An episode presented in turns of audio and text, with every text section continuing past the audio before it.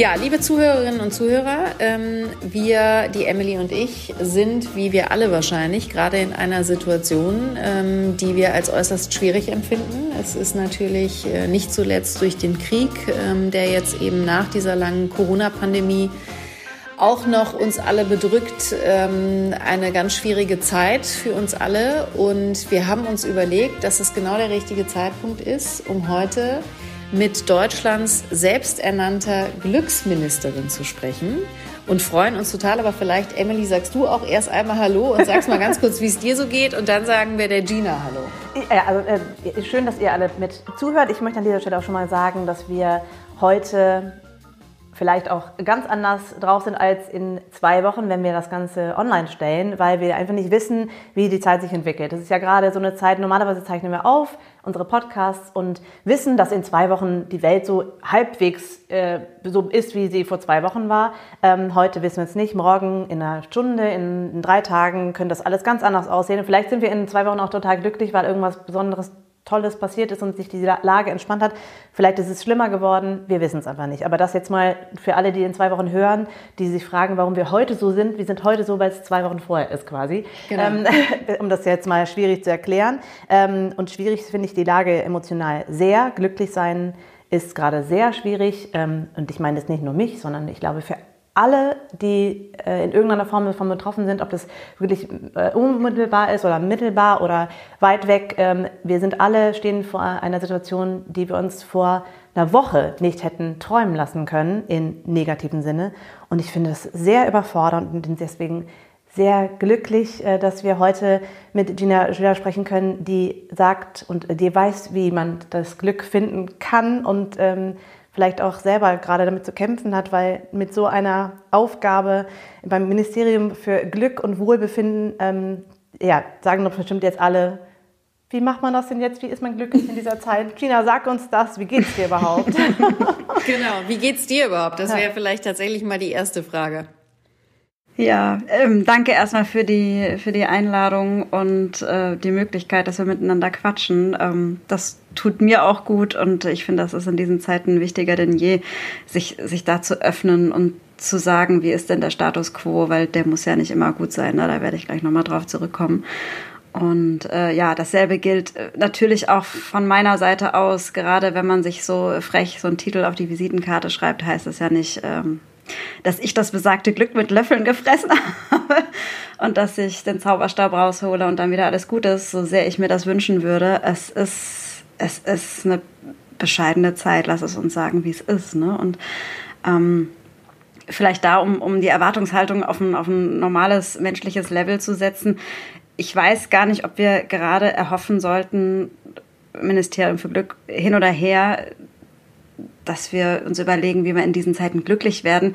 Lass uns überlegen, wie wir gemeinsam da ansatzweise klarkommen, wie, wie wir uns gegenseitig über Wasser halten können. Ich weiß gar nicht, ob das jetzt das, das große, riesige, super Glück sein muss. Ne? Also ich bin schon zufrieden, wenn, äh, ja, wenn wir klarkommen. Ich glaube, das trifft es ganz gut. Ja, das stimmt. Vielleicht können wir eingangs erstmal klären, wir haben dich jetzt angekündigt als Glücksministerin. Ähm, wie, wie bist du zu dem Titel gekommen? Du hast dir den ja sozusagen selbst gegeben. Aber was ist eigentlich dein Hintergrund und wann ploppte bei dir die Idee auf, ich will als Glücksministerin arbeiten und habe auch dieses äh, selbst kreierte Ministerium für Glück und Wohlbefinden? Ja, danke, dass du äh, da alle ZuhörerInnen damit ins Boot holst. Für mich ist es seit zehn Jahren schon so selbstverständlich. ich bin das tatsächlich seit 2012 damit unterwegs, mit dieser ja, sehr provokativen Metapher zu meinem Hintergrund. Ich habe Kommunikationsdesign studiert damals im Masterstudium und äh, die äh, ursprüngliche Aufgabe war es tatsächlich, nutzt mal eure Talente und Fähigkeiten, Kreativität, Kommunikationsvermögen, visuelles Verarbeiten von Informationen im weitesten Sinne, äh, um einen Wertewandel in der Gesellschaft anzustoßen, um mal den Leuten vor Augen zu führen, zu Gemüte zu führen, überlegt mal, was wirklich wichtig ist im Leben. Und das war äh, heute minus zehn Jahre schon noch mal eine andere Zeit als jetzt. Ne? Es gab zum Beispiel noch keine AfD, ne? also das ist eine andere Zeitrechnung. Äh, wir waren weit entfernt von dem Status, der, der heute herrscht. Ähm, und trotzdem gab es schon damals genug zu tun. Ne? Und für mich hat sich da eine ganz neue Welt eröffnet an Möglichkeiten, wie ich das, was ich gut kann und was ich gerne mache, dahingehend einsetzen kann, um der Gesellschaft was, was Gutes zurückzugeben oder was Positives anzustoßen und äh, sinnstiftend zu wirken im weitesten Sinne für mich und tatsächlich auch für andere. Diese ganzen Reaktionen, ähm, die Feedbacks, die sind seit jeher ein unglaublicher Motivator für mich. Und das war dann meine Abschlussarbeit damals und ich habe halt Feuer gefangen. Ne? Wie es so ist, das wisst ihr ja selber. Äh, ich habe mich so verliebt in, in dieses Schaffen und Erschaffen von Möglichkeiten, Werbung für Werte zu machen, äh, dass ich dann ins kalte Wasser gesprungen bin. Ich habe gesagt, ich will, das, ich will das nicht in der Schublade verschwinden lassen. Das braucht unsere Gesellschaft, das braucht unsere Welt. So ein bisschen neues Denken und kreatives Ausprobieren, wie man denn ja, gemeinschaftliche Werte schaffen und auf die Straße bringen kann. Und dann habe ich mich damit selbstständig gemacht. Und das ist mein Job seit jeher. Äh, bunte Ideen spinnen, wie man Menschen zu mehr Glück und Zufriedenheit inspirieren kann. Und also, Long story short. als du damals angefangen hast, hattest du da so ein bestimmtes Klientel im Kopf? Also hast du gesagt, ich gehe jetzt in diese Ecke und die Leute will ich erstmal glücklich machen? Oder hattest du eben die, die, die ganze Gesellschaft im Kopf? Oder wie bist du da dran gegangen? Im klassischen Sinne ähm, war es ja eigentlich auch die Aufgabe, eine Zielgruppenanalyse und den ganzen Kram zu machen, ne? Mediaplan und diddle. Äh, ich habe mich da ziemlich früh vom Lehrbuch verabschiedet und bin da wirklich sehr, sehr frech und frei an die Sache rangegangen und bin super in dieses Experimentieren reingekommen. Ne? Also ganz viele Testballons gestartet, Aktionen, äh, Veranstaltungsformate, Netzwerk, ganz viel Kontakte gesponnen und dann haben sich Sachen ergeben und Sachen haben auch nicht funktioniert. Und ich habe irgendwie nonstop dieses Trial-and-Error-Ding gemacht. Ähm, und um deine Frage zu beantworten, nee, ich hatte da keine feste Gruppe im Kopf. Ähm, weil ich auch selbst für mich erstmal rausfinden musste, auf wen oder was habe ich denn Bock? Wie funktioniert das denn überhaupt? Ich habe mir ja quasi selber so einen Beruf neu erfunden, schon noch ursprünglich mit den, mit den Fähigkeiten und, und Skills, die ich in meinem Studium hatte, aber letztendlich eine ganz andere neue Branche. Ne? Ich bin ja äh, komplett weißes Blatt gewesen und wollte, wollte ich mit Führungskräften arbeiten, wollte ich mit Vorschulkindern arbeiten. Ich wusste das nicht und habe alles ausprobiert und da haben sich jetzt so ein paar Sachen rauskristallisiert, wo viel Bedarf besteht, was aber auch mir und meinem Team Spaß macht. Ja. Und das kann sich auch immer wieder ändern. Also ich habe keinen Fünfjahresplan. Und ist das Regeln brechen? Also im Sinne von, ähm, ich habe da gar nicht so einen richtigen Plan, sondern ich habe da rumexperimentiert, schon ein Teil von Glück? Ähm, ja, also äh, individuelle Meinung von mir, ja ähm, weil das ist ja so ein, so ein bestimmtes Mindset oder so eine Herangehensweise ans Leben. Ne? Nicht alles immer in feste Bahnen zu pressen äh, und auf, auf, diesen, auf diesen Plan zu, zu bestehen, komme was wolle, weil das Leben, ne, wissen wir jetzt mehr denn je, kommt sowieso immer dazwischen. Es gibt immer wieder neue Rahmenbedingungen. Wir müssen flexibel bleiben, um ja, uns eben selber an unseren äh, festen Strukturen nicht, nicht auch kaputt zu machen. Und ähm, da diese, diese Agilität nennt man es ja, ne, äh, an den Tag zu legen, um mit dem, was einem teilweise vor die Füße geworfen, geworfen wird, auch, auch umzugehen und daraus wieder dann Neues zu erschaffen, um jetzt in diesem Bild zu bleiben. Das ist nicht immer leicht, ähm, aber ich denke, es ist eine super Grundvoraussetzung, um auch in Anführungsstrichen diese Gelassenheit an den Tag zu legen, gerade in turbulenten Phasen. Du hast gerade gesagt, das Leben kommt immer anders, als man denkt, also als man plant. Heißt das denn, dass Kinder immer von Anfang an glücklich sind und wir schaffen es halt, denen die, die, diese Glücklichkeit rauszutreiben und müssen es wieder zurückführen? Oder gibt es auch Menschen, die, von, die halt glücklicher sind als andere? Und also wie ist das, kann man das sagen, dass Kinder und jüngere, jüngere Menschen glücklicher sind als Erwachsene, weil sie einfach weniger erlebt haben? Oder wie würdest du das, kann man das überhaupt einschätzen oder so einteilen? Ähm, das waren jetzt gerade viele Fragen. Ja, ich weiß. also erst erstmal bezogen auf, auf Kinder. Ähm, es gibt diese Studien, die besagen, dass es tendenziell so ist, zumindest hier in Westeuropa, äh, dass Kinder und gerade noch so Jugendliche schon glücklicher sind als Menschen in der sogenannten Rush-Hour des Lebens, so zwischen 35 und, und 50 ungefähr. Ähm, da sind die schon noch zufriedener, vielleicht auch, weil sie weniger Rollen innehaben, weniger Verantwortung haben, mehr im Hier und Jetzt leben können. Ich habe selbst einen dreijährigen Knips zu Hause. Äh, der lebt sowas von im Hier und Jetzt. Der lebt alle Emotionen. äh, das wird uns, glaube ich, schon teilweise dann abtrainiert im weitesten Sinne, beziehungsweise dann die ganzen Konformitäten von der Gesellschaft, die, die äh, verlangen dann schon, dass man ja, sich benimmt, ne? dass man irgendwo reinpasst, dass man Erwartungen entspricht, dass man Leistung bringt, ne? diese ganzen Themen auch dann vom Bildungswesen, wo ich jetzt gar nicht tiefer einsteigen äh, möchte.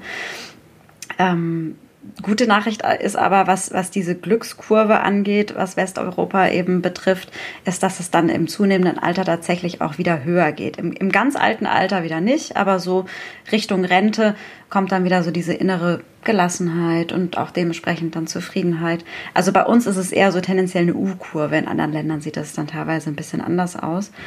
Ähm, und ja, es gibt so ein, so, ein, so ein Grundlevel an Zufriedenheit, das uns, ist uns in die Wiege gelegt. Das ist äh, individuell von Mensch zu Mensch unterschiedlich, teilweise genetisch bedingt, aber auch von den äußeren Rahmenbedingungen dann mitgeformt.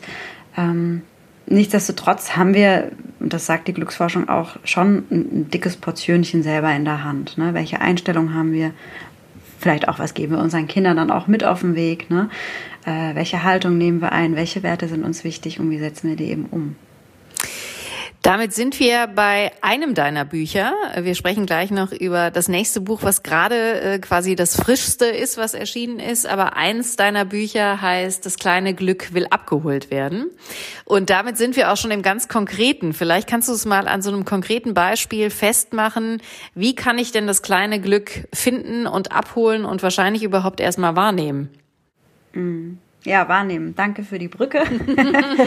ich glaube, und das, das ist äh, vielleicht auch dann wieder so ein, so ein kleiner ähm, Übergang äh, zu, zu der aktuellen schwierigen Zeit, sich zuzugestehen, auch das Kleine zu sehen, wahrzunehmen, ne? überhaupt erstmal die Sinne wieder für solche Sachen zu öffnen, weil ich weiß das aus eigener Erfahrung, trotz meiner Arbeit und trotz der ganzen Theorie und des Wissens, ähm, wie es denn eigentlich funktioniert, fällt es auch mir in diesen Zeiten schwer, ähm, mir das auch zu erlauben überhaupt. Ne? Also ähm, wirklich äh, mit allen Sinnen mal wahrzunehmen, was, was ist denn die Außenwelt mal, mal, mal ganz beiseite, was ist denn aktuell auch gut und was ist schön, was tut mir gut, was hat funktioniert, was hat Spaß gemacht und diesen Dingen wirklich auch ähm, Raum zu geben, die, zu visualisieren, die wertzuschätzen, um sie dann im besten Sinne dann auch weitergeben zu können, wenn die Kapazitäten es eben erlauben. Das ist ultra wichtig. Ne? Und das, das können äh, Winzigkeiten sein, was einem in Anbetracht der, der Weltlage teilweise lapidar vorkommt, aber es ist wichtig, das zu sehen und soweit es geht eben auch zu genießen. Ne? Also ihr werdet gerade von der Sonne angestrahlt, bei mir scheint sie rein. Das ist was, wo ich gerade heute Morgen gedacht habe, ey, danke, wenigstens das, ne? Und dass man dann Momente innehält, sich mit dem Kaffee auf den Balkon setzt, eingemummelt in, in der Lieblingsjacke und für, für fünf Minuten mal alles gut sein lässt, beziehungsweise nicht gut sein lässt, aber außen vor lässt, um, um den Moment zu genießen. Da geht es ganz viel auch um Achtsamkeit und um Dankbarkeit und das klingt alles nach Kalenderspruch und ähm, nach, nach, nach rosa Brille für, für den einen oder für die andere, aber das ist es nicht, sondern das sind Methoden und, und, und, und Techniken, die uns helfen, über Wasser zu bleiben, die uns helfen, die Batterie im ganz Kleinen aufzuladen. Und das brauchen wir echt, echt krass gerade, ja. Wir haben, haben ja äh, im Vorgespräch noch über unser schlechtes Gewissen gesprochen und ich finde, das passt ja ganz gut dazu. Wie, wie kann man denn sein schlechtes Gewissen dabei ausschalten, dass man das genießt und in den jetzigen Zeiten nicht sagt, eigentlich darf ich jetzt gar nicht das genießen, dass die Sonne scheint und mir fünf Minuten nehmen oder auch von mir aus den ganzen Tag oder in den Urlaub fahren. Ne? Man hat das Gefühl, man darf ja gerade gar nichts und man lässt es nicht zu, man denkt, uns geht es ja gerade so gut, wir, wir haben was zu essen zu Hause und wir haben, unsere Kinder sind gesund, ähm, ne, wir sind selber gesund, wie auch immer, aber man darf dieses Glück nicht zulassen, auch im Kleinen. Wie schafft man das, das doch zuzulassen und das schlechte Gewissen beiseite zu, zu legen? Hm.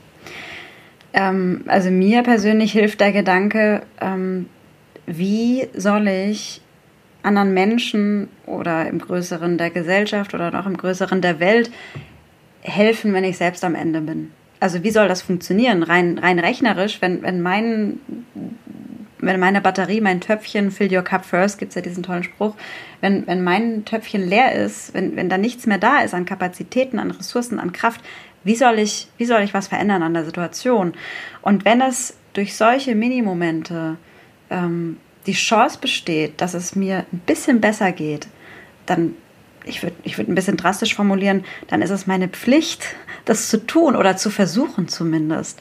Und ähm, es dann auch, auch gut sein zu lassen und vielleicht sogar auch noch andere Leute mitzunehmen, indem man gerade Menschen, die gerade in diesem äh, Tunnel drin sind, oder ich habe die Tage den Begriff gelesen, Doomsday Scrolling, also Weltuntergangs-Scrolling, wenn man sich in diesen ganzen Neuigkeiten und Nachrichten verliert, die da auch ganz aktiv rauszuholen und einzuladen, mal wieder äh, einen schönen Moment zu genießen. Ähm, und so kann man dann eben auftanken, um den nächsten Schritt zu gehen, was auch immer das sein könnte. Total.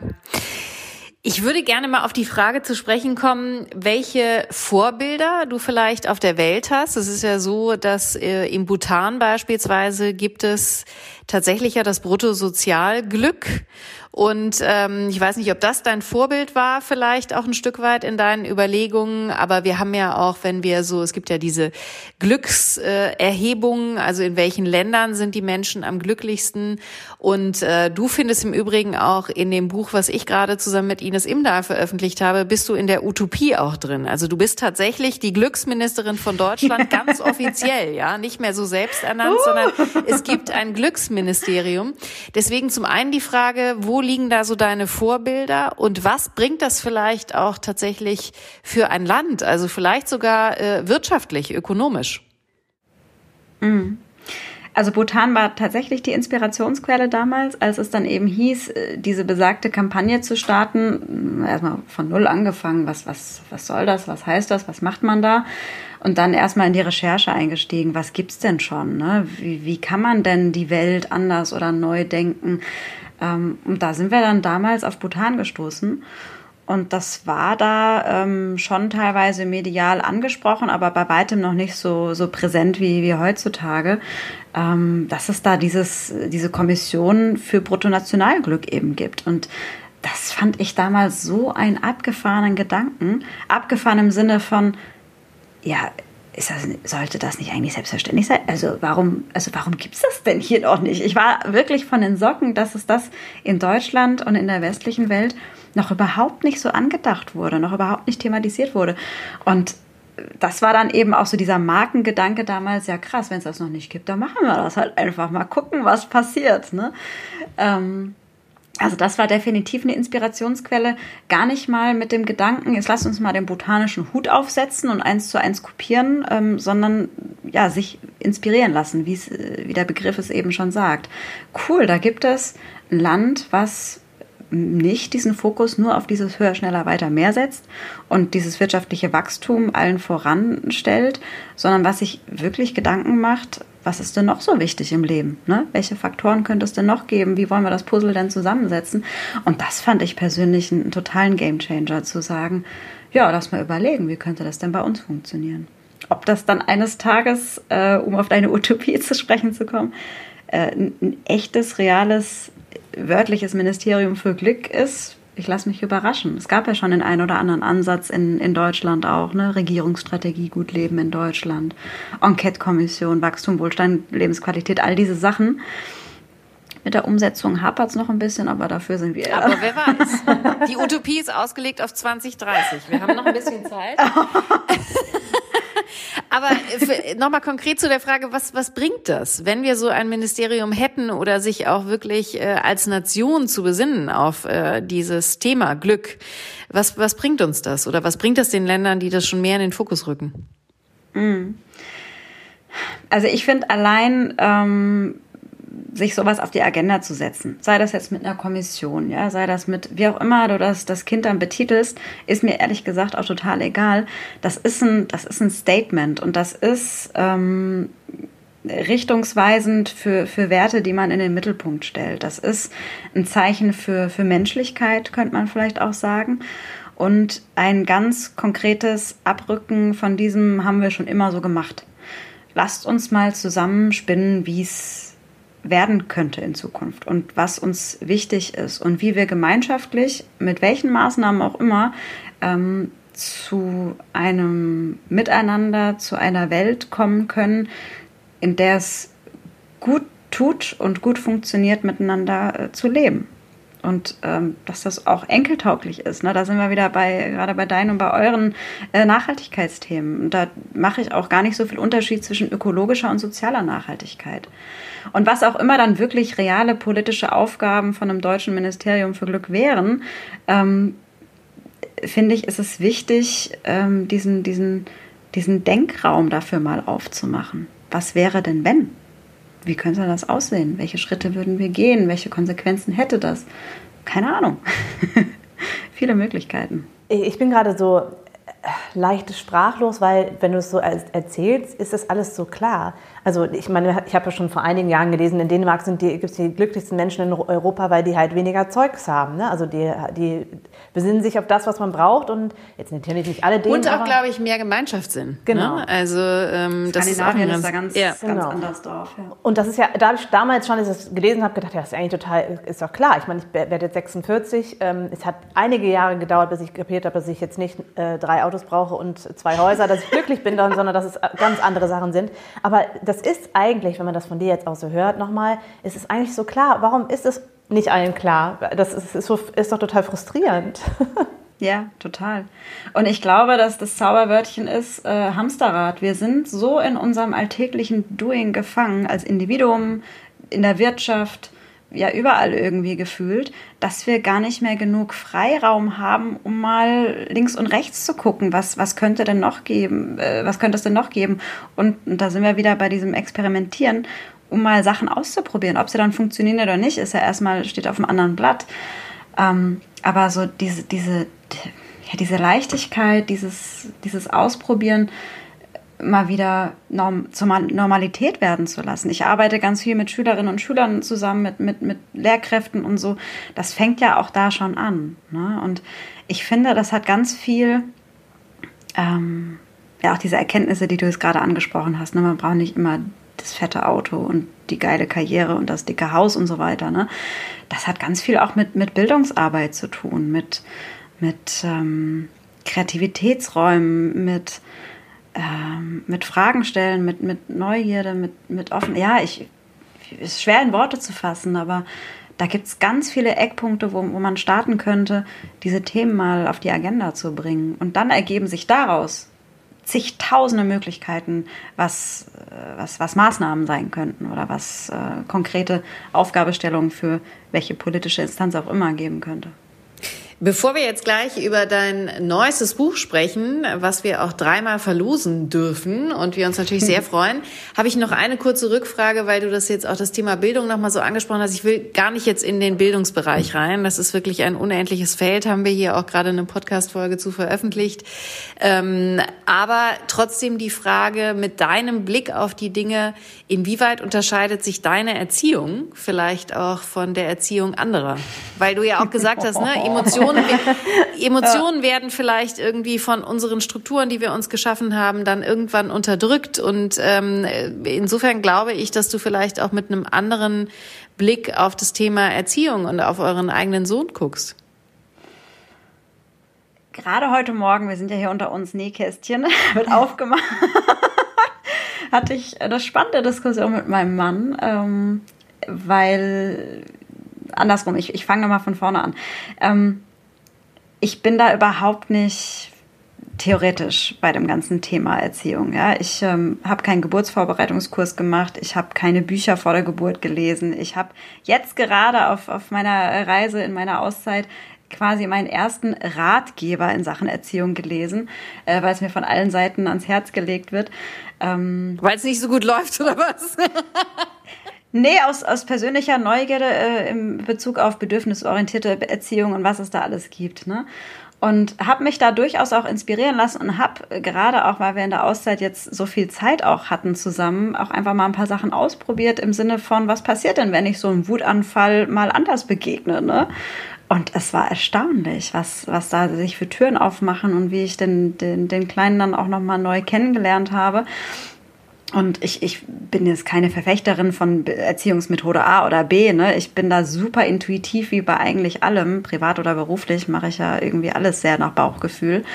Ähm, aber ja, da hatten wir heute Morgen eine ordentliche Diskussion, weil ich mit einer Situation nicht so einverstanden war und habe dann gesagt, hätten wir mal nicht das oder das ausprobieren können und er dann aber nee und äh, rational versus emotional. Also ich, ich habe da nicht ähm, die Erkenntnisse mit dem Löffel gefressen, welche Erziehung funktioniert oder nicht funktioniert. Äh, ich glaube schon, dass diese zehn Jahre tiefes Eintauchen in positive Psychologie, in die Erkenntnisse aus der Glücksforschung schon auch unterschwellig was mit meiner Erziehungsmethode machen.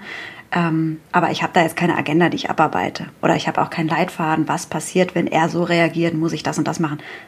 Alles, alles Bauchgefühl. Um das jetzt weiter, weiter zu spinnen in, in anderen Umfelden, also jetzt mit deinem Mann zum Beispiel oder Freundeskreis oder auch in, in, in im Arbeitskreis, äh, äh, gehen Leute, also gehst du mit Leuten anders um und, und kriegst, also ich merke ja, schon länger, äh, wenn man Leute anlächelt, egal in welchen Situationen, manchmal sind sie völlig überrascht und dann kommen, ähm, manchmal werden sie auch noch wütender, ehrlich gesagt, weil ihnen keine Rückmeldung kommt. Mein Mann würde jetzt sagen, das ist alles gelogen, ich, äh, würde, ich gehe da ganz anders mit um. Aber jetzt außerhalb vom privaten Bereich, schaffe ich es schon eher, Leute anzulächeln und dann äh, merke ich, dass man dann ganz gut weiterkommt. Wie ist es bei dir? Also, hast du, also gehst du da auch nicht so theoretisch dran und bist einfach so? Was hast du mitgenommen aus den letzten zehn Jahren? Ähm, was, hast du, was hast du gelernt? Also ich weiß gar nicht, ob ich jetzt mehr lächle als vorher. Also ich glaube, ich war schon, schon immer von Grund auf ein, ein recht positiver, optimistischer Mensch. Aber ich bin, glaube ich, gar nicht so ein Honigkuchenpferd. Weiß ich nicht, müssten, müssten andere beurteilen. Was ich aber gelernt habe oder noch mehr verinnerlicht habe, ist, ähm, ah, ich, ich überspitze es auch jetzt gerne nochmal, so eine, so eine radikale Menschlichkeit, dass ich gar nicht so hinterm Zaum halte, wenn es mir nicht gut geht, dass ich ehrlich und wirklich wahrhaftig jemanden frage, hey, wie geht's dir denn? Und irgendwie kriege ich es hin, frag mich nicht wie, dass die Menschen sich sehr schnell sehr aufgehoben fühlen und dann auch wirklich öffnen. Und ich finde, das ist unfassbar wichtig, ähm, dass wir wieder echter zueinander sind, dass wir diese ganzen Masken und Filter und Schlag mich tot irgendwie, dass wir das mal ablegen und mal wieder wissen, woran wir denn sind. Für uns selbst, aber auch für unsere Mitmenschen. Und das kriege ich bei mir selber immer besser hin und irgendwie schaffe ich es, diesen Raum auch für andere ganz gut zu öffnen, dass, dass die sich da sicher fühlen. Und das bedeutet eben nicht immer diese toxische Positivität, wie es jetzt neuerdings heißt. Ich finde den Begriff eigentlich ganz cool.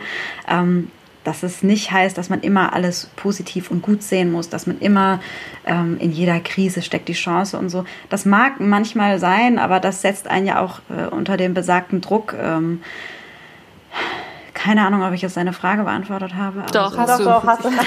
Und vor allen Dingen Emily als Amerikanerin, ähm, das ist ja auch so spannend, weil gerade die Amerikaner ähm, begegnen einem im öffentlichen Raum ja immer mit alles total super, fantastic, nice, top, ja. Awesome. awesome, genau.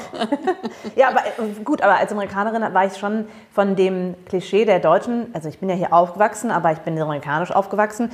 Ähm, das ist schon so, wenn ich in Amerika war längere Zeit und wieder zurückkomme, ist immer noch so, dass man nach Deutschland kommt denkt, so kann man nicht einfach mal lächeln ohne Grund. Also mein Mann sagte irgendwann zu mir, du sagst immer zu allen Leuten Hallo, also guten Tag, ne, im Park oder ja, so. Dann ja. muss das doch nicht machen. So, ja, aber was schadet, es schadet doch gar nicht, das ist doch nett. Und ich meine, ich, ich muss ja nicht mit ihm befreundet sein, aber ein Lächeln hilft mir ja. auch durch den Tag zu kommen. Oder, äh, also das Beste ist ja immer, wenn man irgendwas auf der Straße passiert und jemand sagt, Sie müssen da nicht parken oder, oder fahren Sie nicht hier lang. Und man, sagt, man dreht sich um und sagt, ich wünsche Ihnen auch einen schönen Tag. Oh, mega. Ich meine, das ist auch, auch ironisch und sarkastisch und vielleicht auch nicht so nett, aber gleichzeitig hilft mir das so glücklich mhm. zu, in mir selbst glücklich zu bleiben. Aber ich finde, das sind dann nochmal zwei Sachen. Also nicht, dass wir uns da falsch verstehen. Also ich finde, unter radikaler Menschlichkeit finde ich auch, ist es selbstverständlich, zumindest irgendwie in meiner kleinen Welt, dass man von, von Grund auf erstmal nett zueinander ist. Ja? Also das ist nicht zu viel verlangt.